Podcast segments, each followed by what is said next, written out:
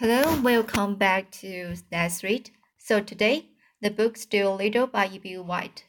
Today is chapter uh, 12 uh, for the, the final section of the uh, of the chapter 12 and uh, so here um, let's go reading. Harry ran over to where Catherine sat, grabbed the little pillow from her hand, and ran back to his seat, while Catherine screamed. Now then, said Stuart, in a fierce voice. Hold on, my good people. While your chairman consults, consults the book of rules, he pretended to thumb through a book. Here we are, page 492. Absolutely no being mean. Page 560. Next on swiping anything. Henry Jameson has broken two laws the law against being mean and the law against swiping. Let's get Harry and set him back before he becomes so mean people will hardly recognize him anymore. Stuart ran for the yardstick and the slid down, like a fireman com coming down a coming down a pole in the firehouse.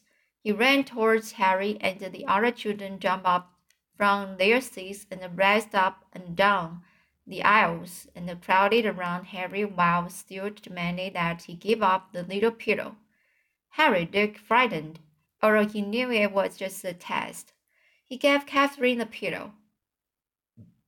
There, it worked pretty well, said Stuart. No being mean is perfectly good law. He wiped his face with his handkerchief for he was quite warm from the exertion of being chairman of the world. He had taken more running and leaping and sliding than he had, had imagined. Catherine was very much pleased to have her pillow back. Let's see that little pillow a minute, said Stuart, whose curiosity was beginning to get the better of him. Catherine showed it, showed it to him. It was about as long as Stuart was high, and Stuart suddenly thought, "What a fine, sweet smelling, smelling bad, bed." Sorry, so this is uh, Stuart suddenly thought, "What a fine, sweet smelling bed it would make for him." He began to want a pillow himself. That's a very pretty thing, said Stuart, trying to hide his eagerness. You don't want to sell it, do you? Oh, no, replied Catherine. It was a present to me. I suppose it was given you by the boy you met at like Popcorn, Popcorn. Papa, Papa Khan, Papa Khan last summer, and it reminds you of him. Murmured Stuart dreamily. Yes, it was, says Catherine, blushing. Oh, says Stuart. Summers are wonderful, aren't they, Catherine? Yes, and that summer was the most, the most, yes, this, that summer was the most wonderful summer I have ever had in all my life. I can imagine, replied Stuart. You are sure you wouldn't want to sell that little pillow? Catherine shook her head. Don't know as I blame you, replied Stuart quietly. Summertime is important. It's like a shaft of sunlight. Or a note in music, said Elizabeth, Elizabeth Ankerson. Or the way the back of a baby's neck smells if its mother keeps it tidy, said Marilyn Roberts. Still sighed. Never forget your summertimes, my dears, he said.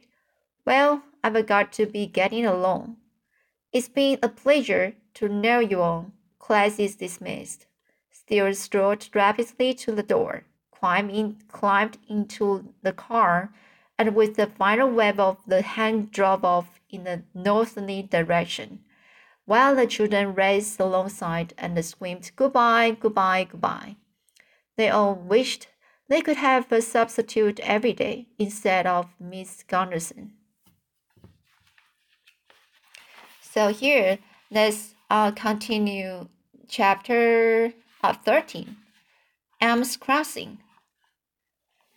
In the loveliest town of all, where the houses were wide and high, and the elm, elm trees were green and higher than the houses, where the front yards were wide and pleasant, and the back yards were bushy and worth finding out about, where the streets sloped down to the stream, and the stream flowed quietly under the bridge, where the lawns ended in orchards, and and the orchards ended in fields, and the fields and ended in pastures, and the pastures climb, climbed the hill and disappeared over the top towards the wonderful white sky.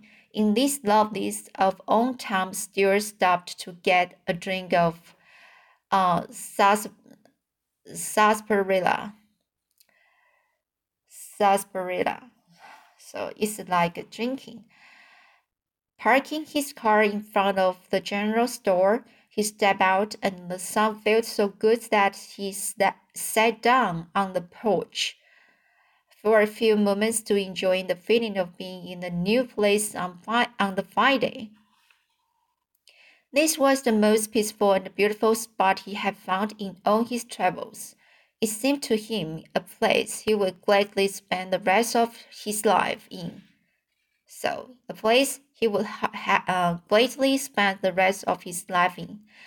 If it wasn't that he might get homesick for the sights of New York and for his family, Mr. and Mrs. Frederick, Frederick C. Little and George, and if it weren't for the fact that something deep inside him made him want to find Margalo.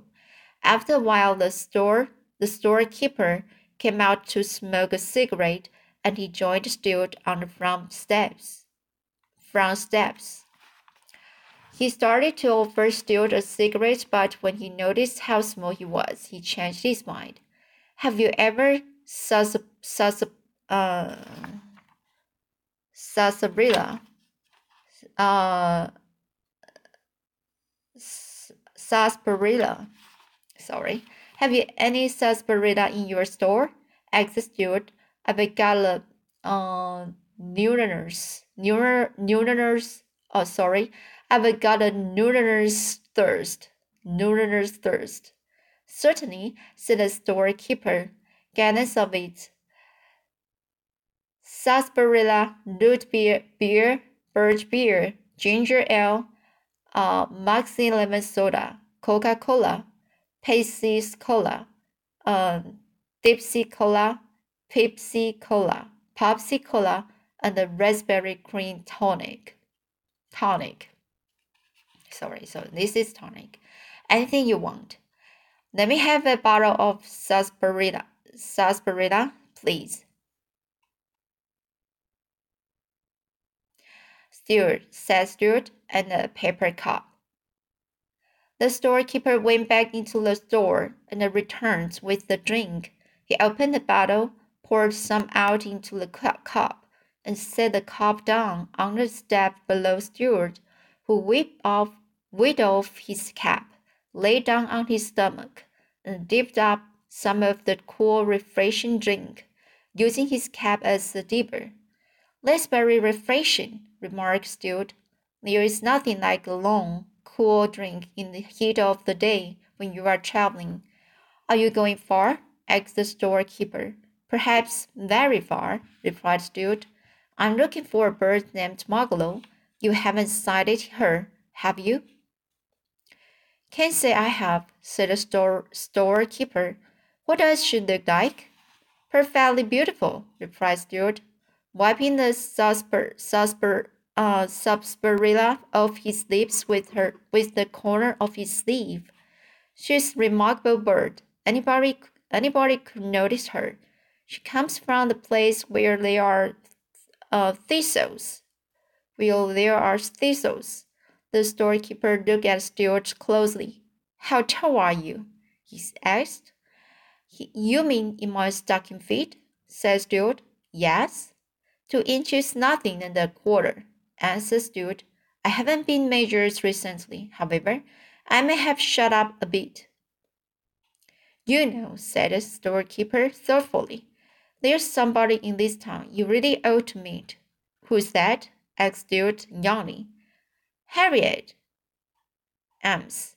Harriet Ames, said the storekeeper. She's just your size, maybe a trifle shorter, if anything. What's she like? asked Stuart. Fair, fat, and forty? No, Harriet is young and she's quite pretty. She is considered one of the best dressed girls in this town, too. All her clothes are tailored specially for her. That's so, remarked Stuart. Yes, Harriet's a quiet girl. Her people, the uh, the Amses, are rather prominent in this town. One of her ancestors used to be the ferryman here in revolutionary days. He would carry any anybody across the stream. He didn't care whether they were British soldiers or American soldiers, as long as they paid their, the, their fare. I guess he did pretty well.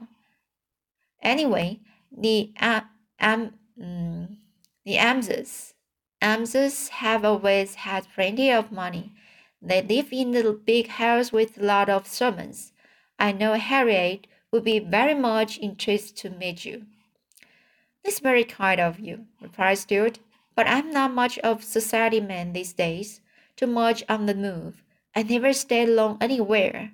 I blow into town and blow right out again. Here today, gone to tomorrow, and a weird old wisp. The highways and the byways are where you will find me always looking for Margalo. Sometimes I feel like I'm quite near to her, and that she's just around the turn of the road.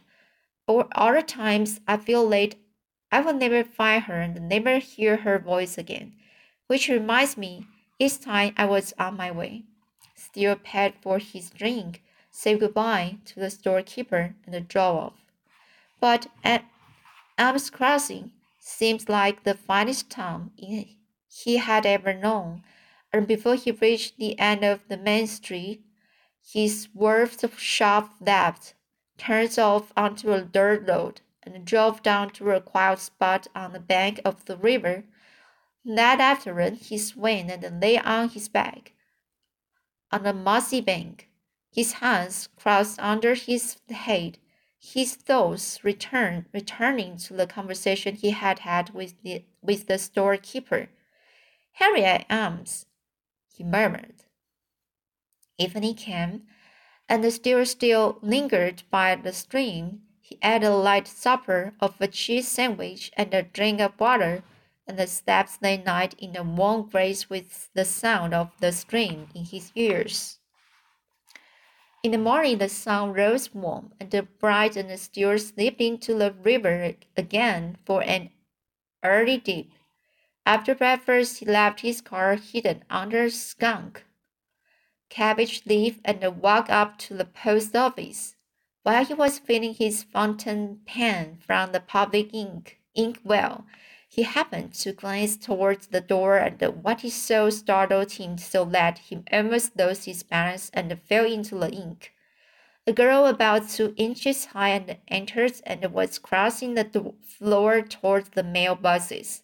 She wore sports clothes and walked with her head held high. In her hair was stamina from the flower. Stills began trem- to tremble from excitement. Must be the, the Ames girl, he said to himself, and he kept out of sight behind the inkwell as he watched her open her mailbox, which was about a quarter the quarter of an inch wide and pull out her letters. The storekeeper had told the truth. Harriet was pretty, and of course she was the only girl Stuart had ever encountered who wasn't miles and miles taller than he was. Stuart figured that if the two of them were to walk along together, her head would come a little higher than his shoulder. The idea filled him with interest. He wanted to slide down to the floor and speak to her, but he didn't dare. On his boldness had left him, and he stayed hidden behind the inkwell until Harriet had gone. When he was sure that she was out of sight, he stole out of the post office and slunk, slunk down the street to the store, half hoping that he would meet the beautiful little girl, half fearing that he, he would. So, half hoping that he would meet the beautiful girl, half fearing that he would. Have you ever engraved the stationery? she asked the storekeeper. I'm behind on my correspondence. The storekeeper helped the Stuart up onto the counter and found some little paper for him, small paper marked with the initial L. Stuart whipped out his fountain pen and sat down against the five cent candy bar and began a letter to Harriet. My dear Miss Ames, he wrote, I'm a young person of modest proportions. My birth, I'm a New Yorker, but at, uh, at the moment I'm traveling on business of confidential nature. My travel have brought me to your village. Yesterday, the keeper of your local school store who was an honest face and an open manner, Get me the most favor, favorable report of your your uh, trend uh, character. Oh, sorry. So this word Get me a most very favorable report of your character and appearance. At this point in the letter, Steele's pen ran dry from the long words, and Steele had to get the storekeeper to lower him head first, head first into the bottle of ink so that he could refill the pen.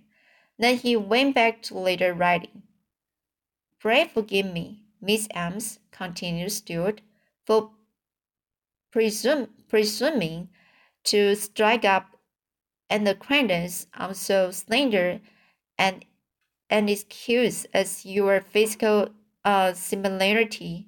But of course, the fact is, as you yourself must know, there are very few people who are only two inches in height. I say two inches. Actually, I am somewhat taller than that. My only drawback is that I look something like a mouse.